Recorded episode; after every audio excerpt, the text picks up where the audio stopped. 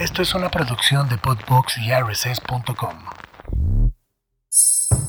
Esto es Padres Imperfectos, tercera temporada. Bienvenidos y bienvenidas a un nuevo episodio para aprender juntos, aceptando que nos podemos equivocar porque somos padres imperfectos.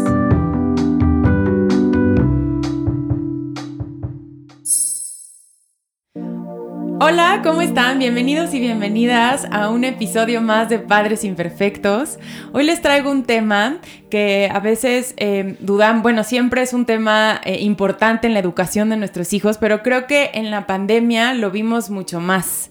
El lenguaje. Eh, nuestros hijos se vieron afectados o no en, en la pandemia en el tema del lenguaje y para eso tengo una gran invitada, Marisa Gómez, que es especialista en el lenguaje. Gracias por estar aquí. Es, un honor que estés aquí. A mí en la pandemia me ayudaste muchísimo en este tema y por eso quería compartirlo con los demás. No, gracias a ti, Pati, por la invitación y de verdad es un placer para mí poder compartir con todos los papás información relevante que les vaya a poder ayudar en el desarrollo de sus hijos. Pues muchas gracias. Yo hace rato, en lo que estábamos platicando aquí antes, yo te decía que el, lenguaje, a veces cuando es tu primer hijo, no te das cuenta si vas por buen camino o no, porque no tienes como este punto de comparación. Puede ser, ¿no? Y creo que, bueno, desde mi opinión, cuando fuimos, o sea, de mamá, eso me pasó. Pero hoy creo que la, la, la pandemia, o sea, además de que era un tema antes, hoy creo que la pandemia también afectó un poco a los niños y a las niñas en el tema del lenguaje, ¿no? O sea, sí, no. sí afectó en el sentido de que los niños se privaron mucho de la imitación de los movimientos que hacía nuestra boca, porque no podían ver las bocas ni de los papás, ni de los niños con los que interactuaban en la guardería, ni de las maestras. Entonces, al no ver estos movimientos, no los pueden imitar y la imitación es una de las bases del desarrollo del lenguaje. Entonces, eso afectó mucho al habla, o sea, la forma en la que el niño pronuncia, la forma en la que el niño dice las palabras. Ok. No tanto al lenguaje. La realidad es que el lenguaje es se refiere más a cómo el niño va adquiriendo vocabulario, a cómo va estructurando las oraciones, cómo va poniendo en orden las palabras para decir la idea que quiere transmitir. Y ahí no se afectó tanto el lenguaje si es un niño que tuvo interacción con personas. Ok. Donde más siento que hubo afectación del lenguaje es que los papás se escudaron un poco en él.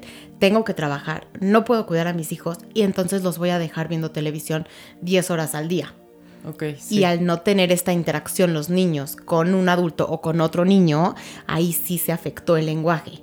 Pero no porque la pandemia en sí afectara al lenguaje, sino que las situaciones alrededor de la pandemia afectaron el lenguaje. Ok. ¿No? Que fue por la falta de convivencia. Sí. Eh, más adelante a lo mejor, no sé, aunque ya iban a la escuela, pues traían el cubrebocas y eh, puede impedir esto la, imitación, que también por eso aprenden mucho, ¿no? Exacto. Realmente el desarrollo del lenguaje tiene cuatro pilares. que son las cuatro I's del desarrollo del lenguaje, ¿no? El input lingüístico es qué tanto comprende un niño el lenguaje. La intención comunicativa es qué tantas ganas tiene de hablar. Y lo puede hacer de manera verbal, con palabras, o de manera no verbal, con gestos, ¿no? Por ejemplo, cuando jalan a los papás para algo, cuando les señalan algo, cuando lloran por algo. Pero las, áreas, las otras dos áreas sí se afectaron por la pandemia. Una es la imitación. Ok, ¿no? Porque ahí justo el cubrebocas impidió la imitación de los movimientos de la cara y boca. Y la otra es la interacción social o sea, la forma en la que los niños se relacionan, tanto con adultos como con pares.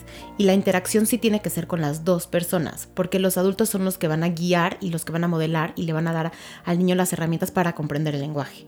¿no? A la hora de estar jugando, por ejemplo, con la comidita, pues la manzana, la manzana es roja, la manzana es redonda, la manzana crece en los árboles y esa información se la van a dar los papás. Pero al convivir con niños, los niños van a tener que tener una necesidad de hablar. O sea, van a, o sea porque la, realidad es que los papás pues les satisfacemos sus necesidades. Nos anticipamos a todo lo que necesitan. Ya se hizo pipí, le cambiamos el pañal. Ya, ya es la hora de comer, agarramos y les ponemos el plato enfrente. Entonces, dos niños como tal, con los papás, no tienen tanto esa necesidad de expresarse verbalmente porque nos anticipamos a ellos. Y cuando conviven con niños de su edad, sí tienen esa necesidad. Si no se voltean y le dicen al amiguito, dame el juguete o dame la pelota, pues se van a quedar sin pelota. Sí. Entonces, esas dos cosas, interacción social y la imitación, sí se vieron muy afectadas en la pandemia. Ahora, la realidad es que también hubo muchos niños que, pues ni modo, o sea, tuvieron que seguir yendo a la guardería. Sí, sí, sí. Porque los papás trabajaban. Y ahí la interacción social no se afectó, pero sí se afectó la imitación, Ok. ¿no? Entonces, pues hay que valorar cada caso. Ahora sí que cada cabeza es un mundo. Realmente aquí va a aplicar lo mismo. Cada Sí. niño es un, no, un mundo y es algo diferente y analizar cada situación para ver si verdaderamente la pandemia influyó en que se desarrollara el lenguaje o si es un tema de que el niño ya como- como que venía programado para traer un desfase en el desarrollo del lenguaje. Ok, ok. Y por eso es que tenemos que estar como alertas un poco, ¿no? Porque a veces no sabemos y decir, ¿no? Ir con un especialista que te diga eh, sí o no, porque a veces como que asumimos nosotros, ¿no? O bueno, escuché que mi primo, por eso es importante lo que dices, cada caso es diferente y ahorita aunque nos estén escuchando, de todos modos se podrán llevar algunos tips y algunas alertas, pero pues siempre como buscar al especialista y ver, ¿no? En dónde están nuestros hijos. Por supuesto. O sea, a ver, aquí hay que, hay que partir de dos bases. Uno, ¿cuáles son los hitos del desarrollo, no? Y encontrar estas señales de alerta que nos puedan decir que mi hijo trae un desfase en el desarrollo del lenguaje. Pero por otro lado también, algo súper importante es que las mamás confíen en su instinto. O sea, el instinto materno es el que más nos va a poder ayudar para saber si el niño está presentando un desfase o no. Ok. Sí es cierto que hay algunos papás que entran en negación, pero en el fondo saben que a sus hijos les está costando el desarrollo del lenguaje, el desarrollo motriz, ¿no? El desarrollo sensorial. Entonces, yo lo que siempre les digo a los papás es, o sea, la primer señal de alerta es si tu instinto de mamá o tu instinto de papá te dice hay algo mal y no se está desarrollando el lenguaje bien, lo ideal es en ese momento ir con un especialista y que te dé la información y que te diga, oye, no, sabes que sí o no, sabes que sí le están fallando algunas cosas, pero las puedes estimular tú en casa, no es necesaria una Sí. intervención terapéutica. Sí, ya te van diciendo como en qué nivel están, ¿no? Exactamente. Ok, ¿y cuáles son esos hitos principales que nos estabas diciendo? Ok, lo- así lo más importante es que a los seis meses los niños balbuceen. Que son como estos ruiditos de ba, ba, ba, ba, mamá, mamá, ta, ta, ta, ta. O empiezan de repente ya a hacer mezclas de sílabas. Ba, ma, co. Taca, tomo. Ok. ¿no? No, no, como tal no es una sola palabra la que nos están diciendo, pero ya están moviendo su boca y ya están pudiendo decir ciertas consonantes y ciertas vocales. Ok. ¿ok? A esos son los seis meses, lo esperados, que haya balbuceo. A los 12 meses, lo esperado es que los niños tengan de 5 a 6 palabras, Ok. ¿ok? Ya expresadas verbalmente. Por lo general son mamá, papá, bebé. ¿Por qué? Porque son los sonidos que son sílabas reduplicadas, Ok. pero además son los sonidos que más fácil podemos imitar de la boca. Porque no es un sonido como la K o la G que se produce más Es en la más garganta, difícil, sino que lo están viendo los niños. Mamá, bebé, papá. O sea, están viendo perfecto cómo se mueven los labios, cómo abrimos la boca, cómo la volvemos a cerrar para volver a juntar los labios. Entonces, esos son por lo general los primeros sonidos o las primeras palabras que nos van a ir diciendo. Al año esperamos de 5 a 6 palabras, pero la señal de alerta sería que si al año, o sea, realmente a los 12 meses, eh, un niño no tiene más de una palabra, entonces ahí sí ya sería como una señal de alerta. Ok. Lo ideal, 5 a 6 palabras, mínimo una. Ok. Ahí si no, me voy dando cuenta que vamos un poco atrasados o hay que hacer algo. Exactamente. A los 18 meses, lo que esperamos son de 20 a 50 palabras. Idealmente, obvio, 50. Pero si sí es como un rango un poquito más amplio, de 20 a 50 palabras las que esperamos. Y a los 24 meses, lo que esperamos es que un niño ya tenga de 200 a 300 palabras. O Ok. sea, de los 12 meses a los 24 meses amplían Muchísimo. muchísimo Es que sí es- el sí, vocabulario. ok. O sea, de decir una palabra a los 12 meses se van a 200, 300 palabras a los 24 meses. Ahora, lo mínimo que eh, les pedimos como terapeutas es que a los dos años nos digan los niños mínimo 100 palabras. Ok. ¿Ok? Mínimo 100 palabras. Mínimo 100 ok. palabras. Ahora sí es súper importante especificarles a los papás que en estos primeros dos años van a contar como palabras las palabras reales, por ejemplo, mamá, papá, ma- eh, bebé. También van a contar las aproximaciones a palabras. Por ejemplo, eche para leche. Ah, ok. Esas sí para cuentan. galletas. Sí, claro, sí Ah, cuentan. Porque realmente el niño no tiene la capacidad articulatoria para poder decir galleta. Ok. Entonces, en ese momento, o sea, hasta los dos años, dos años, tres meses, les vamos a permitir que esas aproximaciones a palabras se les cuente como una palabra. ok. También vamos a contar como palabras las onomatopeyas. Por ejemplo, que hagan mu para decir vaca. Ah, mira, yo hubiera pensado que todo eso no contaba. No, sí, sí cuenta, y eso es lo importante, porque, o sea, para un niño es más fácil hacer así como para decir elefante que decir elefante. O sea, un niño muy chiquito de un año y medio es difícil que pueda decirme elefante. Ok. ¿Ok? Entonces vamos a contar también las onomatopeyas. Oye, una pregunta en esas dos cosas que nos acabas de decir. Si no la dicen bien, o sea, aunque la contemos, la co- o sea, ¿se la repites tú o dejas que le diga tal cual? O sea, por ejemplo, si dice eche. En ese momento sí, lo ideal es que tú se la corrijas y le des el modelo correcto. Leche. Y lo ideal es hacerlo con un poquito como de entonación. Para porque que... le vamos a facilitar que se dé cuenta que lo que le faltó decir es leche. Por un lado, y por otro lado, porque la entonación capta más la atención del niño y va a favorecer la imitación. Entonces, si el niño escucha leche, probablemente trate él solito de repetirse leche. Eso siempre y cuando tenga bien desarrollados los niveles de imitación. Ok. ¿ok? Y en otros temas, por ejemplo, a veces creo que cometemos este error, que no sé si sea error, tú nos vas a decir, cuando no, así no se dice, hasta que no me lo digas bien. O sea, nada más como centrarnos en repetir cómo se dice o si le decimos, no se dice así o, o escucho a veces papás que hasta que no me lo digas bien no te voy a dar la leche, por ejemplo. Ahí es como, co- ¿cómo hacerle? No, o sea, ahí no debemos de decirles no, no se dice bien, porque entonces lo único que generamos es en el niño como que este significado de, o sea, inseguridad, pero él, yo no puedo decirlo bien o yo no sé hacer bien las cosas. Y la realidad es que no es que no lo sepa hacer, es que no puede hacerlo. Es como si nosotros le pidiéramos a un niño de seis meses que ya tiene que estar brincando la cuerda. Es imposible hacerlo. Pro- los primeros dos años todavía la capacidad articulatoria o la capacidad de pronunciar bien las palabras en los niños no se ha desarrollado. Entonces, evidentemente no me pueden decir leche, no me pueden decir ferrocarril, pero si me dicen chuchu para decirme un tren, pues está perfecto, Ok. ¿no? Es que sí es importante porque a veces cre- no sabemos, ¿no? Como que no sabemos esta parte de, bueno, sí le digo o lo queremos corregir, pero no sabemos cómo. Entonces, qué bueno esta aclaración para evitar el, el no. Porque digo, yo se había escuchado esta parte como de no, no decir, así no se dice, este, no sé qué, no te entiendo. Otra, otra que. Otras no te No, entiendo. es que no te entiendo. No te entiendo. Sí. Pero ahí lo, lo único que tenemos que hacer como papás es darles el modelo correcto de la palabra, de preferencia usando entonación, y que nos- los niños nos vean a la cara y a la boca. Ok. Eso sería lo ideal, ¿no? Este.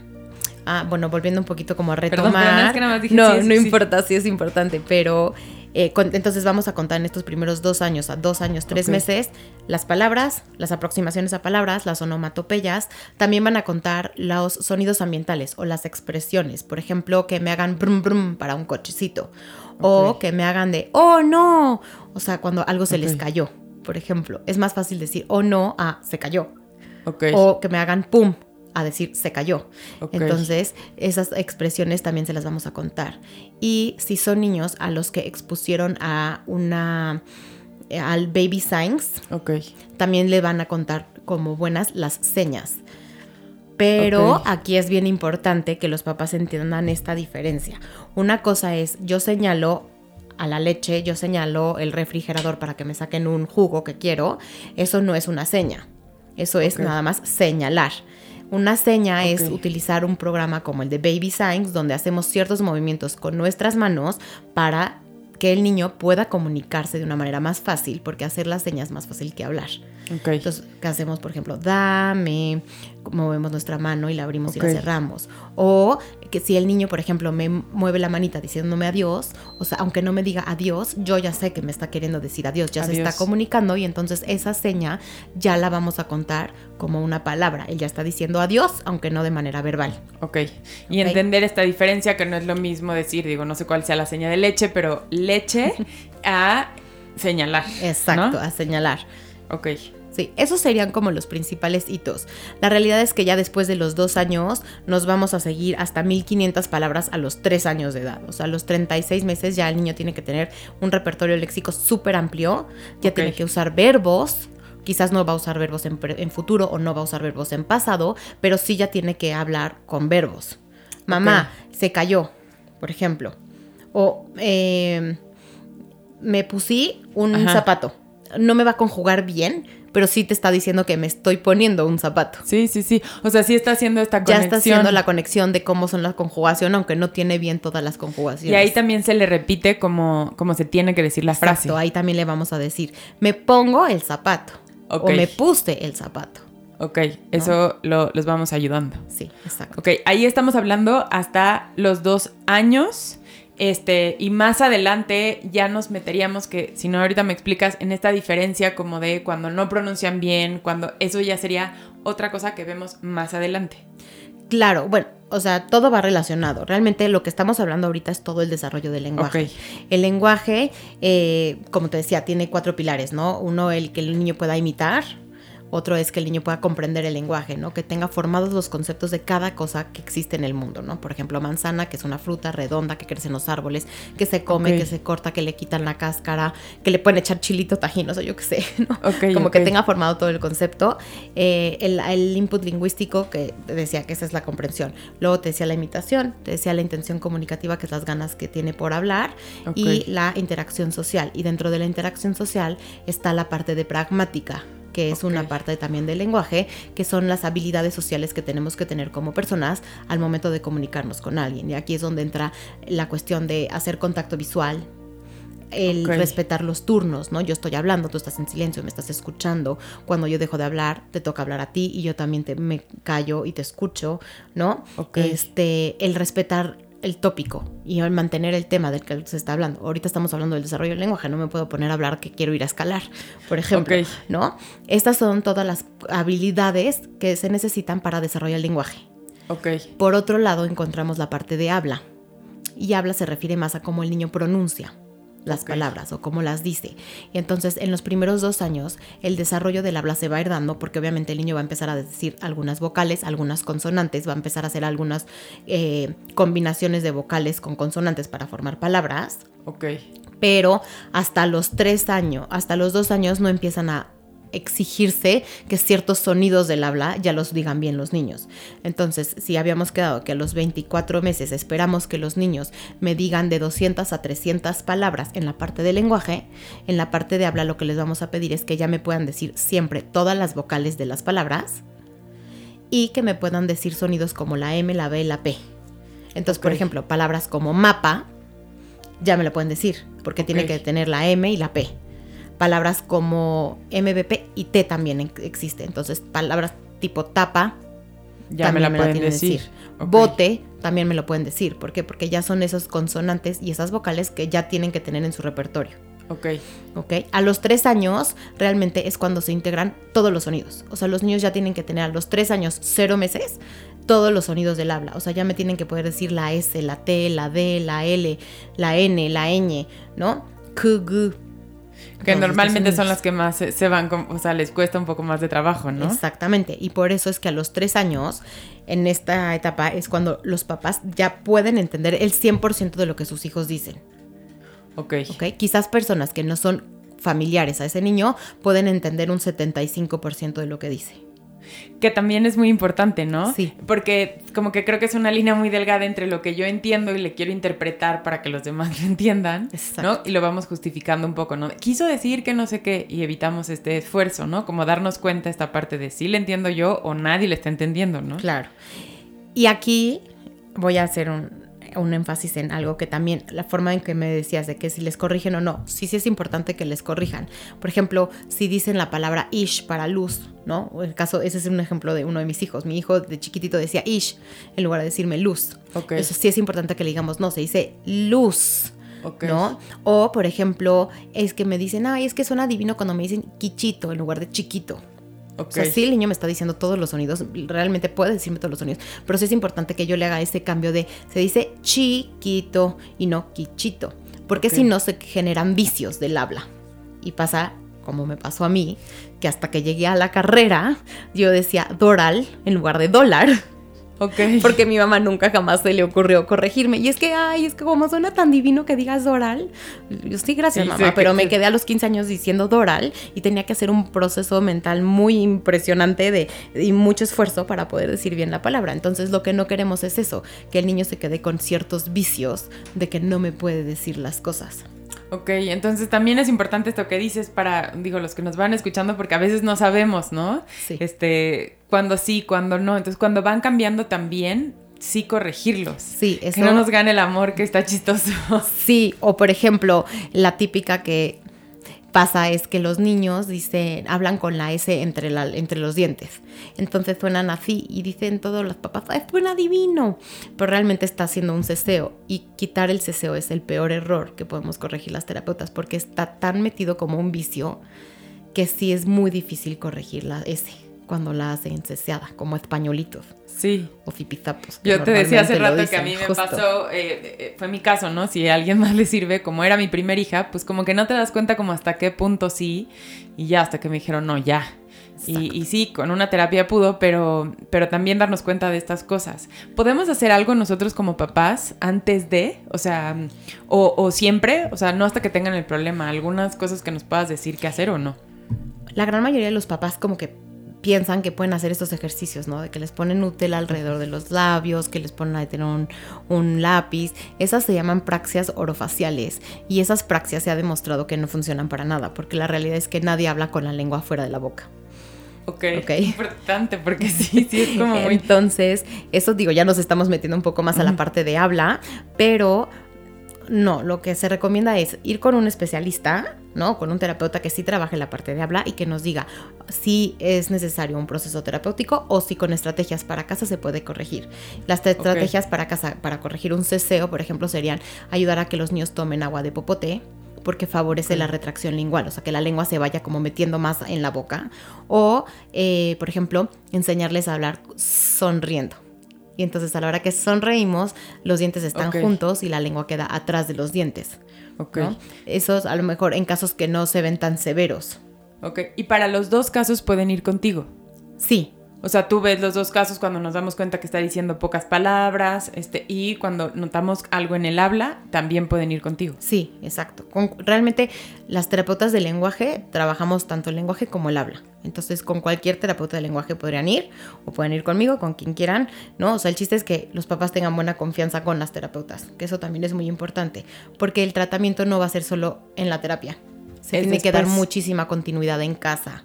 Entonces sí es necesario que los papás y los terapeutas tengan buena confianza entre ellos para que la dinámica fluya más fácil y los niños salgan más rápido. Ok, ¿y nos podrías decir en qué momento buscarte? O sea, como para saber en qué momento buscarte y también cómo puede ser una terapia para que los papás que nos están escuchando sepan cuando van contigo cómo es una terapia, este, si puede ser en línea o tiene que ser presencial. ¿Nos platicas un poco más de cómo es ese proceso? Claro que sí. Pues bueno, para buscar un terapeuta creo que es lo que decíamos al principio un poco, ¿no? O sea, si tienen ustedes con papás ese instinto de que, híjole, algo está fallando, no me está latiendo, no está hablando bien, o de plano ya de la escuela, de la guardería, los refieren a terapia, o sea, el, el, objetivo es que vayan con un terapeuta de lenguaje, pero que sí sea un verdadero terapeuta de lenguaje. La realidad es que en México nadie está regulando que también las psicólogas pueden dar terapia de lenguaje. Ok, ¿nos platicarías un poco más de eso? Porque es importante saberlo. Es un tema un poquito controversial y yo todavía no he logrado encontrar mi punto de equilibrio, en este tema. Eh, son muy pocas las universidades en el país que pueden dar la carrera de terapeuta del lenguaje. Son cinco universidades en todo el país, entonces realmente es muy poquito el personal que tiene acceso para poder estudiar terapia del lenguaje o comunicación humana, que es realmente el estudio. En la Ciudad de México sí encuentran varias, son dos universidades, entonces sí encuentran muchos terapeutas, pero en otros estados, por ejemplo en Oaxaca, o sea, ni existe la carrera, entonces es difícil tener terapeutas en esas áreas. Ahí es donde las psicólogas entran un poco y ayudan y apoyan porque es mejor tener algo a no tener nada, ¿no? Es mejor el 50% o el 20% de algo que el 0% de, o nada. Entonces, ahí pues en esos casos o en esos lugares donde no se cuenta con terapeutas de lenguaje, es, ah, o sea, yo de verdad sí le agradezco mucho a las psicólogas que estudian un diplomado o, o, empiezan a investigar un poquito más sobre el tema del desarrollo del lenguaje y apoyan a los papás para que sí sean personas capacitadas como para ayudar a los niños en este tipo de intervención. Pero en lugares como, por ejemplo, en ya ciudades mucho más establecidas, tipo Guadalajara, Monterrey, eh, Ciudad de México, la realidad es que aquí sí yo les diría a los papás que se aseguren de que quienes van a atender a sus hijos sean un terapeuta de lenguaje. Ok. la, licenciatura es licenciado en comunicación humana. Ok. Esa es la carrera que tienen que tener los terapeutas. Y eh, Nada más revisar si el terapeuta está especializado también en trabajar la parte de habla o no. Ok, porque sí es importante, o sea, ahorita que haces esta clara, bueno, desde antes que nos estás explicando la diferencia, sí saber eso, o sea, entre vocabulario, habla, ¿no? Sí es una diferencia. Y esto de las psicólogas, o sea, darnos cuenta que a lo mejor es una psicóloga que te está ayudando en este proceso, pero hay un especialista en eso, ¿no? Exacto, sí, y somos, o sea, se trabaja muy diferente. Y además, volvemos un poco a lo mismo, en México están muy desactualizados, porque las teorías de lo que se están enseñando las psicólogas son teorías de hace millones de años, o sea, de 1970.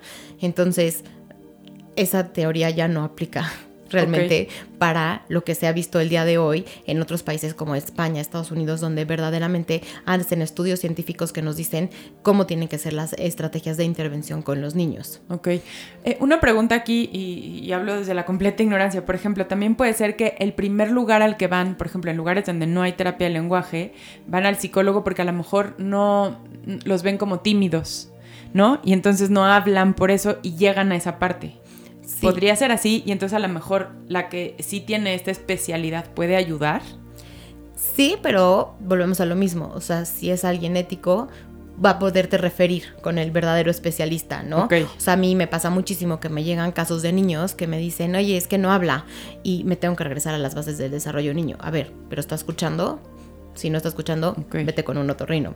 Pero, híjole, ¿qué crees? Toda la cavidad orofacial, o sea, la boca está deforme, no va a poder hablar así, entonces tienes que ir con un odontopediatra. Entonces, también el trabajo en equipo siempre es muy importante en ese sentido.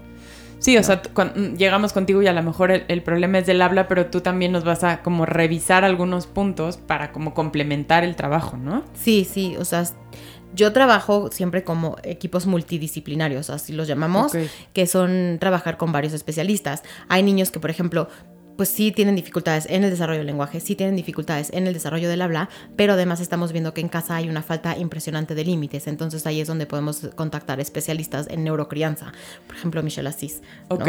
Ella es especialista, entonces entre Michelle y yo trabajamos en conjunto para que demos a los papás las estrategias que van a usar en casa para marcar los límites y eso nos va a ayudar en la terapia del lenguaje también. Ok, ¿nos podrías hablar un poquito más de eso? O sea, como por ejemplo, ¿en qué momento, eh, o sea, llegan con, con neurocrianza y los mandan contigo cuando se dan cuenta de qué cosas o al revés? Yo creo que los papás ven un piquito, como un, el piquito del iceberg, es lo que están viendo. Y en donde más dificultades están percibiendo los papás es con el especialista que tratan de acudir. Entonces, por ejemplo, si sienten que hay un problema de que el niño es muy berrinchudo, no le no hace las cosas que quiere, entonces los papás van con un psicólogo para que se apoyen de neurocrianza. Y en neurocrianza pueden decirles, sabes que sí, pero además necesitamos referirlos a la parte del lenguaje, porque no desarrolla el lenguaje. Entonces ahí es donde empezamos a trabajar en conjunto.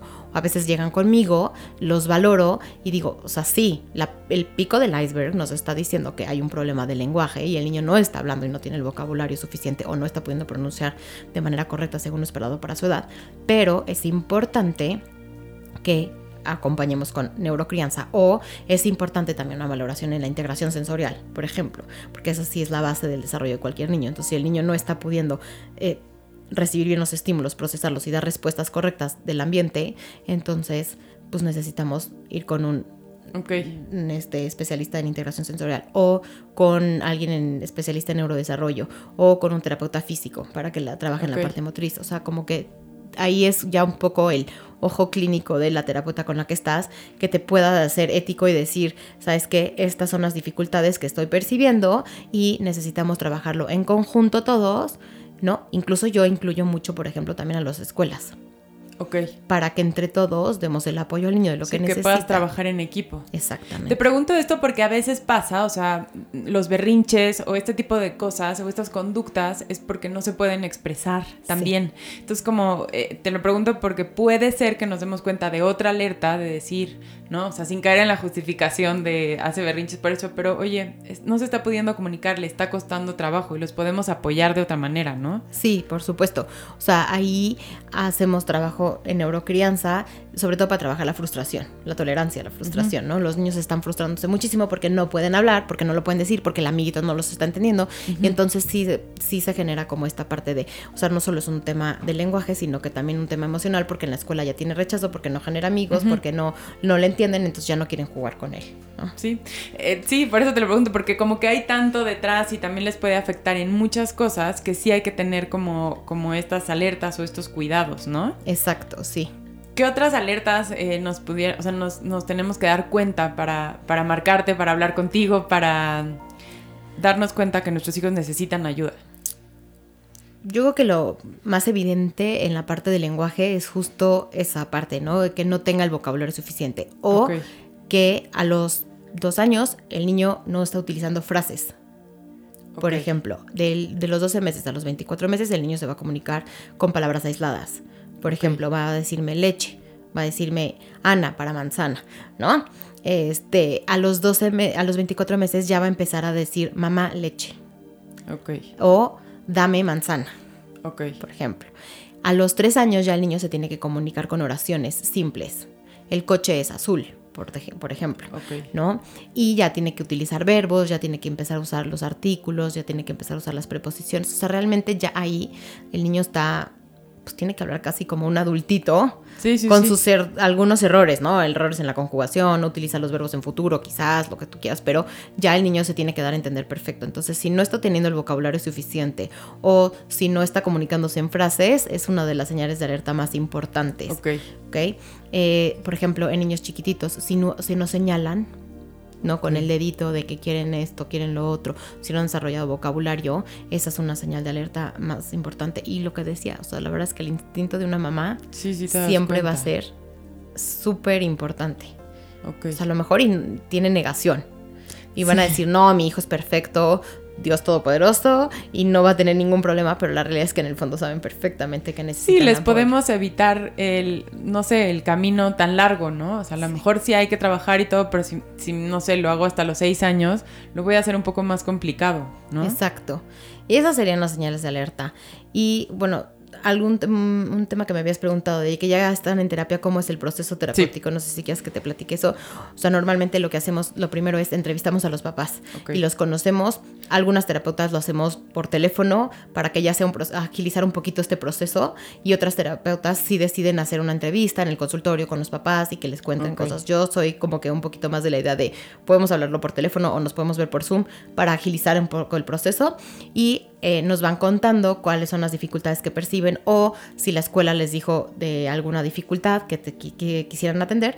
Entonces hacemos una primera entrevista. Eh, a partir de esa entrevista diseñamos qué tipo de valoración es la más adecuada para el niño.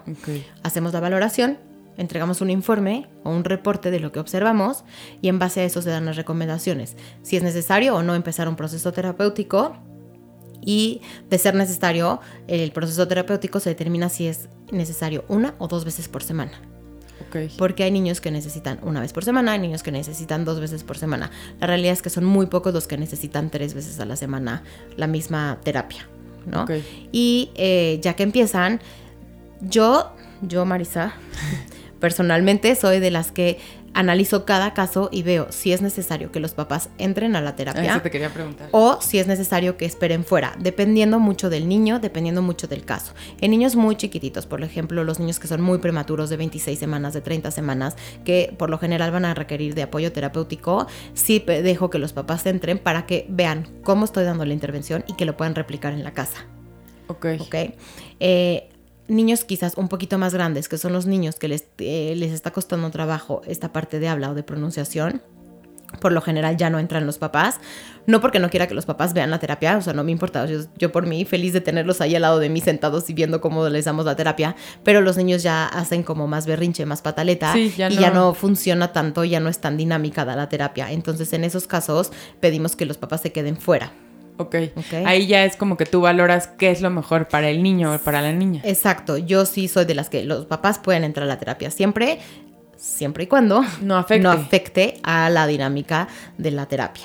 Y, por ejemplo, sé que cada caso es diferente, cada... eh, son muy largos los procesos, o sea, más o menos, o sea, me imagino que hay muchos que pueden estar mucho tiempo, pero para los que nos están escuchando, a veces sienten que, bueno, no, ¿para qué, lo- para qué voy? Si va a ser muchísimo y no quiero, cuando son detallitos.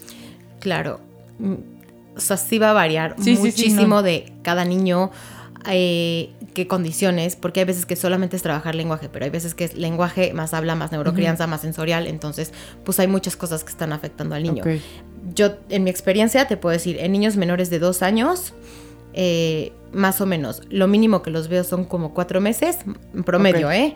Y lo máximo pudiera llegar a ser un año. Ok. Porque, pero ahí sí depende Sí, sí, sí, mucho cada de cada caso. niño. En procesos más de habla, de pronunciación, con los niños, eh, híjole, es que tengo de todo. O sea, tengo niños que llegan a la terapia, eh, a la valoración, pero ese momento me estoy dando cuenta que eso es una cosa sencillísima, nada más de enseñarles algo y en ese mismo momento les corrijo y les digo a los papás, hazle esta corrección de esta manera y logran salir diciendo el sonido que se les dificultaba, la R, por ejemplo, ¿no? sí. este, y se van sin valoración y sin nada porque ya se los pude enseñar y es un caso muy sencillo.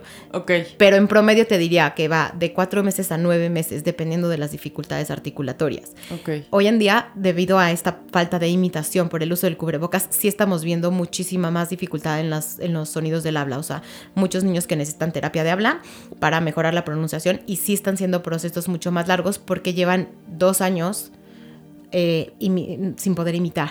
Sí. Y son niños que ya están de 4 o 5 años que pues, en las escuelas se siguen usando el cubrebocas. La distorsión de cómo se escucha a una Miss Sí. con el cubrebocas, sin, Sin el el cubrebocas, sí está afectando. Entonces, en ese sentido, sí estoy viendo muchas dificultades en, la, en cómo el niño pronuncia los sonidos y también mucha dificultad en la planeación motora.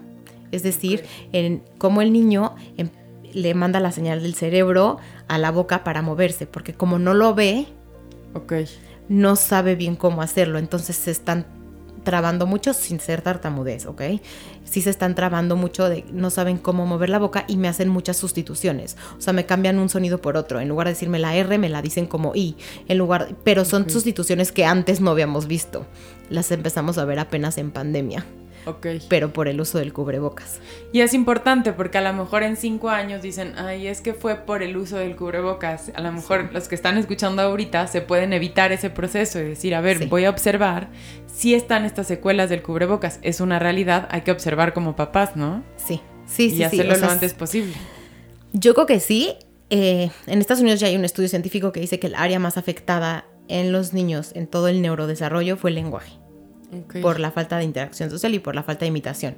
Sin embargo, también nos dicen que la pandemia no es que genere más trastornos del desarrollo del lenguaje o trastornos de los problemas de los sonidos del habla, simplemente los niños no están teniendo la estimulación necesaria.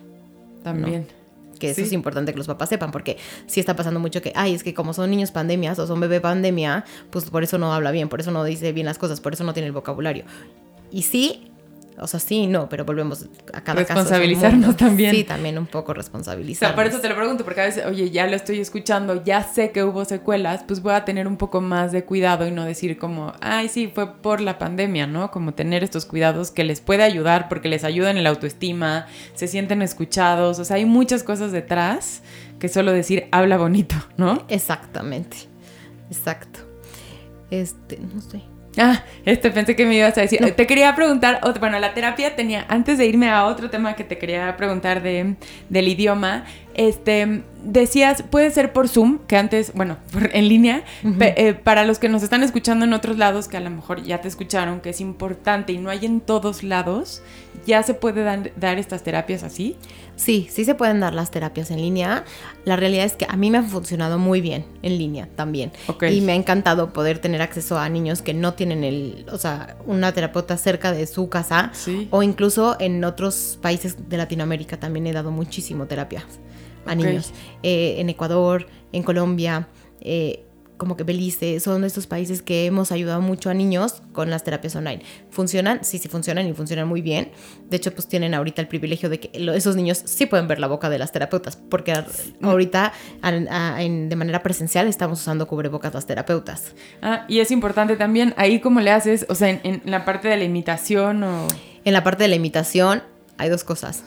o me quito el cubre, me alejo un poquito del niño, me quito el cubrebocas y le enseño cómo tiene que hacer el movimiento. Tengo una boquita con la que, como si fuera una marioneta de en boca, con la que hago los movimientos y ya el niño los, los replica. Y por ejemplo, bueno, aunque te alejes tantito, ves al, al, o sea, los niños no traen el cubrebocas y tú estás viendo que hacen ese movimiento. Exacto. Ah, ok. Sí. Los niños, por lo general, en terapia de lenguaje, algunos sí usan el cubreboca, otros no, dependiendo ya también un poco los papás, ¿no? Que hay papás que me dicen, no, ya quítale el cubrebocas, a mí no me importa. Y en terapia de habla siempre se quitan el cubrebocas los niños porque a veces que tenemos que hacer también trabajo orofacial. Es que sí, eso no lo había pensado, claro, aunque sea con, con... Ah, ok. Y es importante lo de en línea, ¿no? Que no traen el cubrebocas, pero que también ya no sé, esto también regaló la pandemia, ¿no? Que, sí. que puedes ir con alguien que sí es, que, sí funciona en Zoom, que puede, ¿no? Ir con un especialista, que antes a lo mejor no se podía porque en el lugar donde vivías no había. Claro. Y volvemos a lo mismo, o sea, el terapeuta tiene que ser muy ético de decir, este niño sí, sí se presta para una terapia en línea y este niño no se presta para terapia en línea y es mejor referirlo o es mejor darle las estrategias a los papás, que ellos las implementen y darle un seguimiento a los papás. Ok. Y en este tema de la terapia, eso te quería preguntar, este, ¿sí se llevan los papás tarea a casa? Sí, o al menos mis pacientes sí se llevan tarea a casa. Digo porque es importante, ¿eh? porque a veces igual, ay, no, no está funcionando, o sea, no es, un trabajo en equipo lo que has dicho todo el tiempo, ¿no? Sí, yo realmente como se los explico a los papás es, les enseño un bowl lleno de M&M's de color café. Y les pongo una, una M&M amarillo. Y la realidad es que ese bowl tiene 85 M&M's. 84 M&M's son las horas que pasa el niño despierto de interacción en su casa o en la escuela. Y una M&M amarilla es la que está conmigo en terapia. Entonces yo no puedo cubrir la cantidad de horas que está despierto el niño para dar estimulación porque el niño no es como que está viviendo conmigo. Entonces les digo a los papás, si es necesario que el resto de las semanas o el resto de las horas este ustedes me estén dando apoyo y le estén dando la estimulación adecuada. No les dejo tareas y de que te vas a sentar dos horas a jugar de esta no, manera. Pero... No, pero sí les dejo recomendaciones y por lo general son cosas que pueden hacer nada más pequeños cambios en el día a día, ¿no? Por ejemplo, para una estimulación del lenguaje. Les digo, a la hora de que lo vayas a meter a bañar, ve nombrando las partes del cuerpo cuando le quitas la ropa, o vele describiendo la ropa, o dale la independencia a tu hijo para que te ayude a abrir y a cerrar el agua para poner la regadera, o enséñale como sonidos de cuando le pones el shampoo, cosas así. O sea, son cosas que se hacen en el día a día. La terapia del lenguaje todo es estimulación a través del juego. Entonces, lo que les pido a los papás es, no es como que te tienes que quedar sentado dos horas y jugando con tu hijo el juego de mesa. Realmente el juego es, mientras sea algo divertido y que llame la atención del niño, con eso es suficiente la estimulación. Para la terapia de habla, sí son ejercicios a lo mejor un poquito más precisos, más puntuales, más como tarea escolar, por así decirlo, pero no son de más de 10 minutos al día. Sí, pero igual una vez más el compromiso. Y te quería preguntar ahorita que te escuchaba, entonces es importante desde muy chiquitos estarles hablando todo el tiempo. Sí, ese es de los principales mitos del desarrollo del lenguaje que dicen los papás. ¿Para qué le hablo si no me entiende? No, volvemos a lo mismo. O sea, el niño tiene que entender primero para después poder hablar. Entonces, siempre, siempre, siempre, desde que nacen, les tienen que ir nombrando los objetos, describiendo los objetos para que el niño forme el concepto y eventualmente lo pueda utilizar de manera espontánea y verbal. Total, sí, qué buena aclaración, porque siempre, pero ¿para qué le digo? ¿Pero para qué no sé qué? Ya que esté más grande le digo. Y no, al contrario, es decírselo para que lo pueda decir él después. Exactamente. Exacto. Y otra preguntita que te tenía eh, en, el idioma. La pregunta de, lo siento ver la tele en inglés o alguien, bueno, hay papás que deciden que uno le habla en inglés o sí, esto es importante que los pongamos a ver eh, en otro idioma en el que cada quien quiera ver la pregunta en inglés, este, las películas y todo eso. Ok, vamos a partir de la base de el bilingüismo no genera retraso ni desfase en el desarrollo del lenguaje. O sea, la realidad es que el niño va a ir formando los conceptos y da igual si le dice red, si le dice rojo. O sea, si le dice blue, si le dice azul, no importa. Cuenta en sus palabras. El niño, o sea, ahí va a contar como una sola palabra. O sea, contaría blue o azul, es la misma palabra. Ah, ok. okay. Este, pero aquí lo que tenemos que ver es que los niños verdaderamente estén comprendiendo. Y si lo comprenden en inglés o lo comprenden en español, da igual. Entonces, hablarles en inglés o hablarles en español y usar el famoso bilingüismo real, que el papá le habla 100% en inglés y la mamá le habla 100% en español, no le va a generar, generar desfase en el desarrollo del lenguaje. Ok. Ok.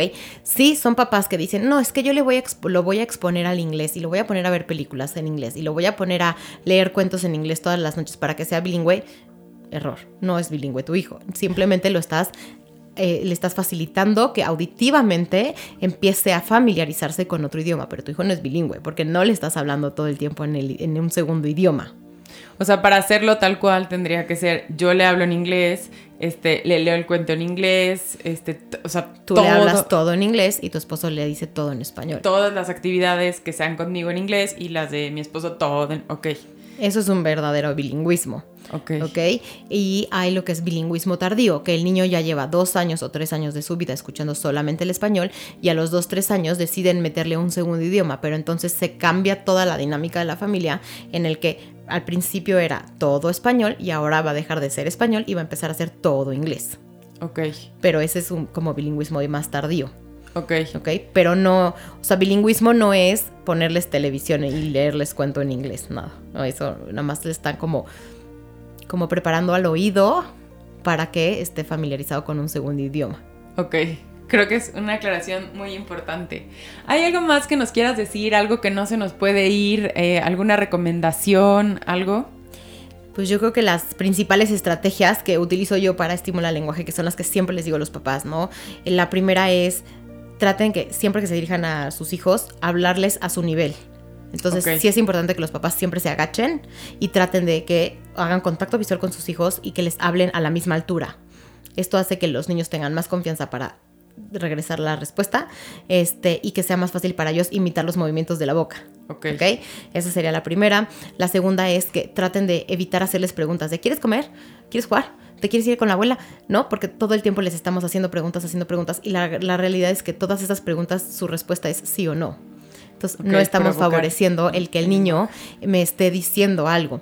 Si quieren hacerle preguntas, porque tienen que hacerle una pregunta al niño, le pueden hacer opciones binarias. Esa es la estrategia. Eh, preguntarle, ¿quieres comer carne o quieres comer pasta? Okay. Entonces el niño ya se ve obligado a contestar carne o pasta. Y ya no se queda en el sí y el no. Y ya no se quedan en el sí y el no. Y entonces ahí ya podemos estar estimulando más el que el niño se exprese de manera verbal. Eh, otra recomendación que siempre le doy a los papás es que expandan el lenguaje de lo que hacen sus hijos o de lo que dicen más bien sus hijos. Si les dicen guagua, ustedes digan el perro, el perro está ladrando, el perro es color café, ¿no? Como para que vayan teniendo más conceptos los niños. Otra cosa que les pido siempre es que les den tiempo a los niños para responder. Como papás no las pasamos, hable y hable y hable y hable y hable y hable y de verdad, pobrecitos, no les damos tiempo o les hacemos 50 preguntas y los niños no saben cuándo empezar a contestar, si la primera o la última que acaban de escuchar. Entonces, sí darles tiempo a los niños para que puedan responder. Es y, a su, y a su tiempo, no al nuestro, ¿no? Porque rápido. y en lo que están ellos haciendo esto, o sea, tener esta paciencia de escuchar.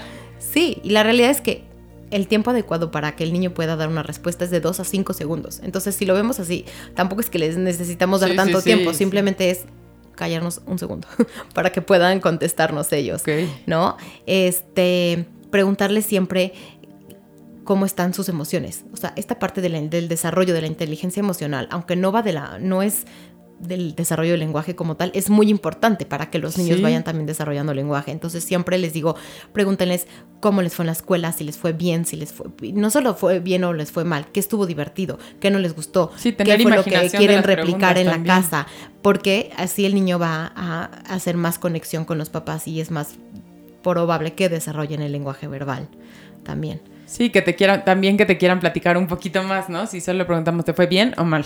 ¿No? Entonces a lo mejor como que te escuchen también a ti hablar y, luego ellos, pero darles esta oportunidad de que hablen, ¿no? Por supuesto, y creo que la última y es la, y es la más importante de todas es estimular al lenguaje de los niños a través del juego. Y volvemos a lo mismo, no me refiero al juego de se sienten a jugar con eh, el jueguito de mesa de serpientes y escaleras. O sea, no, no necesitan eso. Es buscar qué le llamó la atención a mi hijo y en base a eso estimular. O sea, si el niño está clavado con el segurito para abrir y cerrar la ventana, o sea, no importa. De ahí nos podemos lanzar, ¿no? A de ventana, la ventana se cierra, la ventana se abre, la ventana este, nos permite ver al cielo, podemos ver la luna a través de la ventana, ¿no? O sea, como que de algo que al niño le llame la atención, estimular y desarrollar el lenguaje. Si están en el restaurante, o sea, eviten el uso de pantallas, obviamente, esto sería de de lo principal, pero, o sea, ya el niño se clavó con un popote, pues él con el popote, mira el popote, el popote es largo, el popote es delgado, el popote es de metal o el popote es de plástico, el popote me sirve para revolver, el popote me sirve para tomar agua y como de ahí nombrarles y describirles todas las cosas a los niños. Eso es lo que más favorece el desarrollo del lenguaje, el que les describamos porque es lo que va a favorecer que comprendan el lenguaje y eventualmente lo utilicen ellos. Pues increíble. Y creo que la última recomendación que ya la dijiste hace rato, no decirles, no te entiendo, así no se dice, está mal dicho. O sea, no cortarles este, este lenguaje, ¿no? Exacto, exacto. Es simplemente darles el modelo correcto y tampoco obligarlos a repetirlo bien. Ah, sí. ¿no? Porque una cosa es, no, no se dice así, no se dice pelo, se dice perro, ¿no? Entonces, es- o sea, darles el modelo correcto y no, forlo- no forzarlos ni obligarlos a que lo vuelvan a repetir. Ellos no pueden decirlo bien, si no lo dirían bien. Sí, sí, sí. Entonces, o sea, con que el niño escuche perro, está perfecto. Sí, ya con eso, que, que sepan cómo sí, sin, no, este, no, así no. Exactamente. Ok, cuéntanos, Marisa, ¿dónde te pueden encontrar? Eh, bueno, creo que lo más fácil es Instagram, ¿no? Arroba marisa.espacioterapias. Ahí hay un link directo a mi WhatsApp y me escriben directo a mi celular y yo les atiendo y les doy respuesta o también me pueden escribir ahí por WhatsApp. En Facebook estoy como Espacioterapias y tengo mi página de internet que es www.marisaespacioterapias.com. Ok. De todos modos, todo lo vamos a compartir para Sí. que te busquen. Pues muchas gracias por haber estado aquí. Aprendimos mucho. Creo que había, bueno, ¿no? Estas confusiones que les pueden servir mucho a los papás que nos están escuchando. Entonces, pues gracias por habernos acompañado. No, gracias a ustedes, Pati. De verdad es un honor estar aquí, un privilegio poder compartir toda la información con los papás. Muchas gracias. Gracias a todos los que nos acompañaron en este episodio. Los esperamos la próxima semana. Acuérdense que nos pueden escuchar en su plataforma favorita y ahora también ver en YouTube.